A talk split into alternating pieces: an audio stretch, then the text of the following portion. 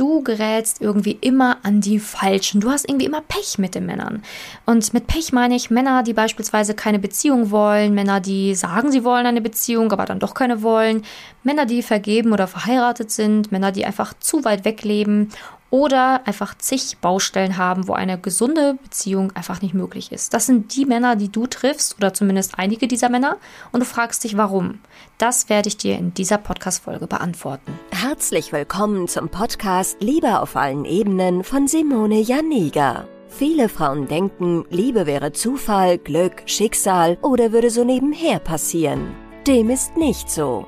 Nachdem Simone sich ihr Liebesglück selbst erschaffen hat, hat sie es sich zur Lebensaufgabe gemacht, anderen Frauen zu zeigen, wie sie in der Liebe ankommen können. Sie hat bereits hunderten Frauen erfolgreich geholfen, die Themen Dating, Beziehung und Liebe zu meistern. Viel Spaß beim Zuhören. Ja, in dieser Podcast-Folge müssen wir einfach mal Tacheles reden, denn so geht es doch nicht mehr bei dir weiter. Es kann doch nicht sein, dass du die besten Jahre deines Lebens verschwendest an Männer, ja, mit denen es dann am Ende eh keinen Sinn macht.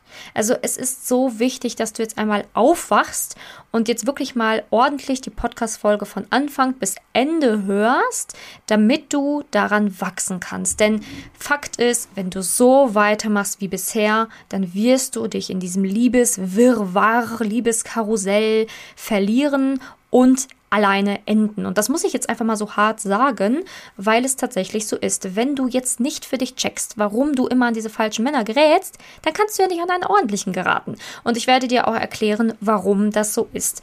Es sind Gründe oder es, es, es, liegt einfach daran, dass es bestimmte Gründe gibt, warum du an die Falschen gerätst. Das ist kein Zufall, das ist auch kein Pech oder kein Schicksal. Also ich möchte nicht hören, dass du oder irgendeine andere Frau jemals nochmal im Leben sagt, ja, vielleicht bin ich ja vom Pech verfolgt oder vielleicht habe ich dieses Schicksal getroffen oder ich bin ja ein Härtefall oder äh, ja, Gott meint es nicht gut mit mir. Das möchte ich wirklich von niemanden mehr da draußen hören, denn Liebe ist ein Lebensbereich, den man für sich versteht verstehen kann, Dinge lernen kann und Dinge umsetzen kann, damit es einfach dann auch klappen kann in der Liebe. Also Liebe ist kein Zufall, Liebe ist auch nicht etwas, was einfach so nebenher passiert und dann aus Glück oder was auch immer dann auf einmal in dein Leben tritt, sondern Liebe kann man tatsächlich kontrollieren.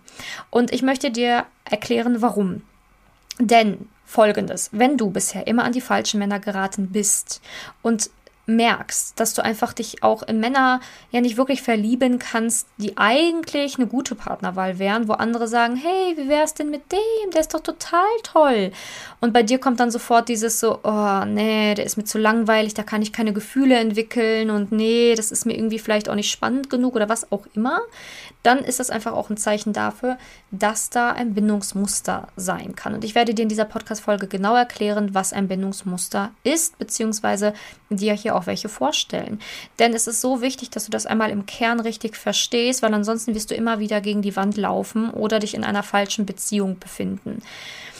Ich möchte hier heute ähm, über zwei Bindungsmuster sprechen. Ähm, einmal über die Verlustangst und über die Bindungsangst. Das sind beides Muster, die man in Beziehungen haben kann, die dazu führen, dass man einfach nicht in glücklichen Partnerschaften enden kann. Das ist einfach so. Beziehungsweise es extrem schwierig ist. Ähm, warum, sage ich dir jetzt. Also wir fangen mit der Verlustangst an. Wenn man Verlustangst hat, tendiert man dazu, dass man klammert, naja, auch ein bisschen eifersüchtig sein kann, sich vielleicht auch mit anderen Frauen vergleicht und sich auch, ja, ja mehr sorgt um, um den Partner als vielleicht andere Frauen, die keine Verlustangst haben. Ne? Also man hat einfach Angst, verlassen zu werden, den Partner zu verlieren, das Glück zu verlieren, was man gerade aufgebaut hat. Man ähm, denkt halt immer, wenn ein Mann sich für einen interessiert, oh, der könnte es sein. Ne? Man, man klammert halt einfach sehr schnell an einer Illusion fest. Wie gesagt, an einer Illusion, denn es muss ja nicht sein, dass der Mann dann wirklich geeignet ist für eine Beziehung, aber das wollen die meisten Frauen, die Verlustangst haben, nicht wahrhaben. Also selbst wenn der Mann Anzeichen gibt, ne, zum Beispiel irgendwie, ähm, der total viele Baustellen hat, eigentlich gar keine Beziehung führen kann, dann klammern sie sich an diese Hoffnung, dass er der Richtige fürs Leben ist, weil sie sich einfach so sehr jemanden wünschen für ihr Leben, nicht gerne allein sein wollen und ja auch, wie gesagt, Angst haben, äh, jemanden zu verlieren und aufgrund dessen klammern sie dann extrem, ne? Weil wenn man ja klammert und ähm, ja, sich die ganze Zeit meldet, dann kann man ja nicht in Vergessenheit geraten werden, was aber natürlich bei Männern nicht so gut ankommt, vor allen Dingen nicht in der Datingphase. Wenn der Mann dann nämlich ein paar Nachrichten von dir zu viel bekommt, kann es sein, dass er einfach keine Lust mehr an dir findet oder sich denkt, so mein Gott, die übertreibt, ne? Wir sind jetzt noch gar nicht zusammen und da kommen jetzt schon zig Textnachrichten und vielleicht ja sogar auch so dieses so, hey, warum meldest du dich nicht bei mir? Und ne, so dieses ein Anzeichen von Eifersucht und das kann natürlich den Mann extrem verschrecken. Verlustangst hat natürlich auch verschiedene Ursprünge. Also es ist auch so, dass Verlustangst ja nicht einfach irgendwie entsteht und dann hast du die Verlustangst, sondern das ist natürlich auch etwas, was durch schlechte Erfahrungen passieren kann, die du mit Männern in der Vergangenheit gesammelt hast. Vielleicht hast du auch einen Verlust erlitten. Muss natürlich nicht immer sein, aber es kann sein, dass du zum Beispiel Scheidungskind bist oder dein Vater ähm, weggezogen ist oder äh, weiß ich nicht, du vielleicht wirklich einen Elternteil auch verloren hast oder zu wenig Aufmerksamkeit und Liebe bekommen hast in der Kindheit. Also es hat sehr viele Gründe, warum irgend so eine Verlustangst entstehen kann.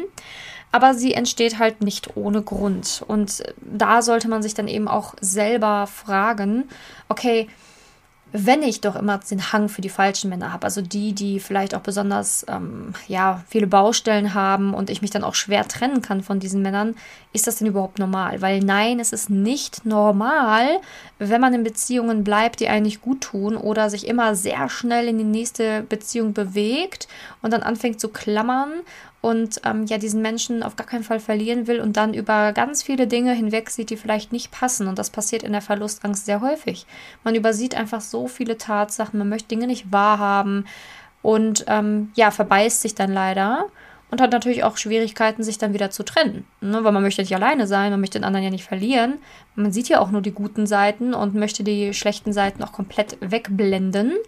Und dementsprechend fällt es natürlich dann schwieriger, eine Trennung einzugehen, denn loslassen ist mit das Schwierigste für einen Verlustängstler. Loslassen, durchatmen, vertrauen, das sind so Sachen, die muss der Verlustängstler einfach lernen.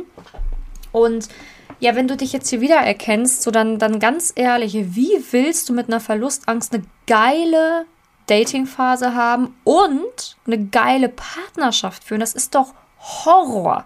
Das ist doch Horror, wenn man sich immer sorgen muss, bin ich gut genug für den anderen? Gibt ja noch andere, vielleicht findet er jemanden, der noch besser ist als, ähm, der noch besser zu ihm passt als ich und oh mein Gott und nicht, dass er da, ne, wenn er jetzt zu seiner besten Freundin fährt, dann was mit der anfängt und Hilfe und oh, vielleicht will er mich gar nicht heiraten, weil der hat gar nicht gesagt, dass er mich, äh, dass er mich liebt und oh, ne, da macht man sich die wildesten Gedanken und ja, verliert sich komplett und das ist etwas, was ich ich wirklich, wo ich wirklich sagen muss, so, hey, ganz ehrlich, wach auf. Wach aus aus diesem Film. Du kannst nicht weiter mit dieser Verlustangst leben. Du musst sie irgendwann angehen. Und ja, da kommen wir dann auch wieder zu diesem Punkt, ne, dass eine Verlustangst eine sehr, sehr tödliche Kombination mit dem ich lass mir nicht helfen Ding ist. Ne? Also du hilfst jedem, aber keiner darf dir helfen. Das ist so, das ist so die tödlichste Kombination in der Liebe allgemein, wenn man was entdeckt hat an sich, was nicht normal ist oder eben nicht gut ist und dann aber nicht Hilfe annehmen will. Ne? Also das ist dann auch mal ganz häufig, was ich bei Frauen so feststelle, dass die dann irgendwie auf Biegen und Brechen versuchen wollen, dieses Muster selber zu lösen und zu knacken und dann irgendwie fünf, sechs, sieben, acht, manchmal sogar zehn Jahre verschwenden, im wahrsten Sinne des Wortes, weil sie unbedingt versuchen wollten, dieses Muster alleine zu knacken. Und ich spreche hier bewusst von fünf bis zehn Jahren, weil es tatsächlich alleine so lange dauern kann. Das ist noch nicht mal eine ausgedachte utopische Zahl, sondern es ist tatsächlich, ist tatsächlich so. Es kann Jahre bis Jahrzehnte dauern, bis du das alleine für dich gelöst hast, weil du ähm, ja gar nicht das Wissen hast. Wie löse ich sowas richtig? Was muss ich dafür beachten? Ähm, da reicht es einfach nicht, mal ein paar Artikel zu recherchieren oder mal ein Buch zu lesen. Äh, Verlustangst ist etwas, was super tief sitzt. Es ist nicht einfach so, ach ja, ich habe eine Verlustangst, ja gut, dann bearbeite ich das jetzt mal. Da sind mehrere wirklich wichtige Schritte erforderlich, je nachdem, was du erlebt hast, woher das kommt und, und so weiter. Und ich finde es immer so erstaunlich, wenn, wenn Frauen ja immer so ein großes Herz haben und allen helfen wollen, aber ja, sich selber helfen lassen, no way. Ähm, ne, irgendwie mal auf Biegen und Brechen alles alleine machen wollen. Also wie gesagt, die tödlichste Kombination, ähm, um in eine glückliche Partnerschaft zu kommen. Ganz ehrlich. Weil du musst ähm, das irgendwie verstehen, dass es so lange, du weißt ja nicht, wie lange es bei dir dauert. Ob es jetzt acht Jahre sind, ob es zehn Jahre sind, ob es mehr als zehn Jahre sind, du weißt ja gar nicht, wie lange du alleine dafür brauchst. Und es ist super, super, super ähm, leichtsinnig, zum Beispiel, wenn du jetzt irgendwie 36 bist, zu denken, ja, dann gehe ich das Thema jetzt mal alleine an. Ich will zwar noch äh, zwei Kinder, aber pff, ich probiere es jetzt mal. Das ist wie russisch Roulette, ne? Also pff, woher weißt du, dass du die richtigen Themen anpackst? Woher weißt du, dass du es richtig angehst? Das ist also wirklich ganz, ganz schwierig immer. Naja, kommen wir zum zweiten sehr geläufigen Muster, was mir immer wieder begegnet. Und das ist die Bindungsangst. Und die Bindungsangst ist ja eher so das andere. Ne? Man kann alleine super gut. ne? Man es fühlt sich alleine wohl. Man hat sogar sein, sein Leben so alleine so schön aufgebaut, dass man gar nicht weiß, ob jemand überhaupt da Platz findet in diesem Leben und ob man überhaupt jemanden nochmal ins Leben lassen will. Im Kern wünscht man sich ja eine Beziehung, aber irgendwie ist es alleine ja auch gut. Und der muss schon perfekt sein, der Mann. Ne? Also wenn ich mir schon mal wieder jemanden in mein Leben lasse, dann muss der schon, dann muss der schon perfekt sein. Ne? Weil mein tolles Leben aufgeben für eine Beziehung, das ist schon schwierig. Zum Beispiel. Also das ist das, was Verlust, äh, was ähm, Bindungsängstler manchmal denken. Und das spiegelt sich dann auch bei den Dates wieder. Ne? Also Bindungsängstler gehen tendenziell natürlich auch dann Bindungen ein, oder ja, nicht ein, ähm, weil es einfach daran scheitert an der Nähe. Also die können nicht richtig Nähe aufbauen, weswegen ich von sehr vielen Bindungsängstler dann immer wieder höre, ja, ich habe mich in jemanden verliebt, der wohnt aber leider 300 Kilometer weit weg. Ja. Oder ich habe mich in jemanden verliebt, aber das ist ja leider schon vergeben. Oder der ist ja schon verheiratet. Oder naja, mit dem habe ich jetzt eine Affäre. Oder naja, der weiß ich selber noch nicht genau, wo die Reise hingeht. Ähm, ich lasse es mal auf mich zukommen ganz lange und ähm, möchte selber keine Entscheidung treffen. Ne? Also Bindungsängstler fahren eher die Schiene. Ne? Also Verlustängstler befinden sich häufig in Beziehungen, ja, nicht immer, aber häufig tatsächlich, ähm, die tatsächlich schon so Richtung toxisch gehen. Also so, mh, mm, ich kann mich nicht trennen von dem aufgrund meiner Verlustangst, aber eigentlich tut er mir nicht wirklich gut. Ähm, Natürlich kann auch ein Verlustängstler an jemanden geraten, der keine Beziehung will und so, ne? Natürlich. Und da fällt es dann natürlich auch extrem schwer loszulassen, keine Frage. Aber das ist halt auch sehr, sehr, tendenziell sehr, sehr häufig bei Bindungsängstlern eben. Ne? Weil von vornherein eigentlich klar ist, zumindest deinem Unterbewusstsein, nicht deinem Bewusstsein, weil bewusst willst du schon einen Partner, aber unterbewusst, ähm, naja, das harmoniert nicht ganz und dein Unterbewusstsein hat Angst vor einer tieferen Bindung. Und deswegen gehst du auch keine tiefere Bindung ein. Und wenn du jemanden wählst, der vergeben ist, der 300 Kilometer weit weg lebt, den es nur im Urlaub gibt oder der verheiratet ist, dann ist es einfach tendenziell so, dass, naja, dass eine Beziehung nicht richtig möglich ist. Also zumindest nicht eine klassische, schöne, aufrichtige, tiefe Partnerschaft. Und auch Bindungsangst hat natürlich ihre Ursprünge aus diversen Themen. Natürlich kann das auch schon, kann das auch schon in der Kindheit entstanden sein oder durch erste Beziehungen, aber auch natürlich durch, ähm, ja, durch, durch, durch ganz, ganz schlimme Traumata. Ne? Also zum Beispiel irgendwie sowas wie Vergewaltigung, Missbrauch oder sowas. Ne? Also kann natürlich auch dadurch entstehen. Also es gibt immer verschiedene Ursprünge dieser Muster, die ich hier erzähle oder die ich jetzt hier versuche zu erklären. Aber Fakt ist, auch mit einer Bindungsangst macht es einfach keinen Spaß, weil entweder verliebst du dich tendenziell eh gar nicht, ne? also total selten findest du mal jemanden interessant mm, oder hast halt findest halt, ja, wenn du halt kaum jemanden interessant findest, dann ist bei Bindungsängstler häufig mal dieses klassische, ich habe immer nur ein Date. Ne? Hm, ich habe jetzt ein Date, das war's. Ähm, oder du findest halt Männer interessant, wo es halt dann irgendwie kompliziert wird. Ne? Also wo halt diese tiefe Bindung gar nicht möglich ist. Und das Problem ist vor allen Dingen bei Bindungsängstern, dass sie teilweise ihre Bindungsangst gar nicht sehen wollen. Die schieben das ganz oft auf die Männer. Ne? Immer so, ah, die sind ja alle irgendwie komisch oder ich kann mich ja nicht in verlieben. Ich kann ja nichts dafür, dass ich niemanden attraktiv finde oder ist jetzt halt Pech, dass ich mich in jemanden verliebt habe, der vergeben ist. Da kann ich ja auch nichts für. Aber das ist dieses, ja, diese Opferhaltung, ne? Weil ganz ehrlich, Liebe ist kein Zufall. Das müsstest du nach dieser Podcast-Folge hoffentlich richtig verstanden haben. Und vielleicht auch durch meine anderen Podcast-Folgen, weil ich weiß, wovon ich äh, spreche, weil ich hatte selber Verlustangst. Und ich habe schon hunderte Frauen mit Verlust und Bindungsangst begleitet und betreut und deswegen weiß ich ganz genau, was diese Frauen sich vorher für Ausreden sagen, wie sie sich selbst sabotieren, was so, ja, ne, was so die, die Gründe dafür sein können, warum diese Ängste entstehen und was es auch bewirkt, wenn man diese Ängste dann endlich mal richtig löst und nicht irgendwie wieder da, ne, so denkt, ach ja, ich äh, lese jetzt mal ein Buch dazu oder ich höre jetzt mal hier die weiteren über 300 Podcast-Folgen von dir und danach bin ich geheilt. So läuft das nicht im Leben. Und das Ding ist halt, wenn du sowas, wenn du weißt, dass du sowas hast, also dann frage ich dich ernsthaft, warum gehst du es nicht an? Ist es dir das nicht wert? Also warum möchtest du keine aufrichtige, glückliche Partnerschaft führen? Also willst du wirklich immer an blöden Beziehungen hängen oder alleine bleiben? Also ich verstehe es manchmal nicht, dass Frauen sich so lange ziehen davor, etwas daran zu ändern, weil ich, als ich das herausgefunden habe damals, das ist schon sehr lange her, dass ähm, ich zu einer Verlustangst ähm, neige und also ich konnte das damals ja noch gar nicht so benennen dass ich dann wirklich eine Verlustangst hatte, das musste ja auch erstmal von mir richtig herausgefunden werden. Aber als ich das herausgefunden habe, habe ich alles getan, um da rauszukommen.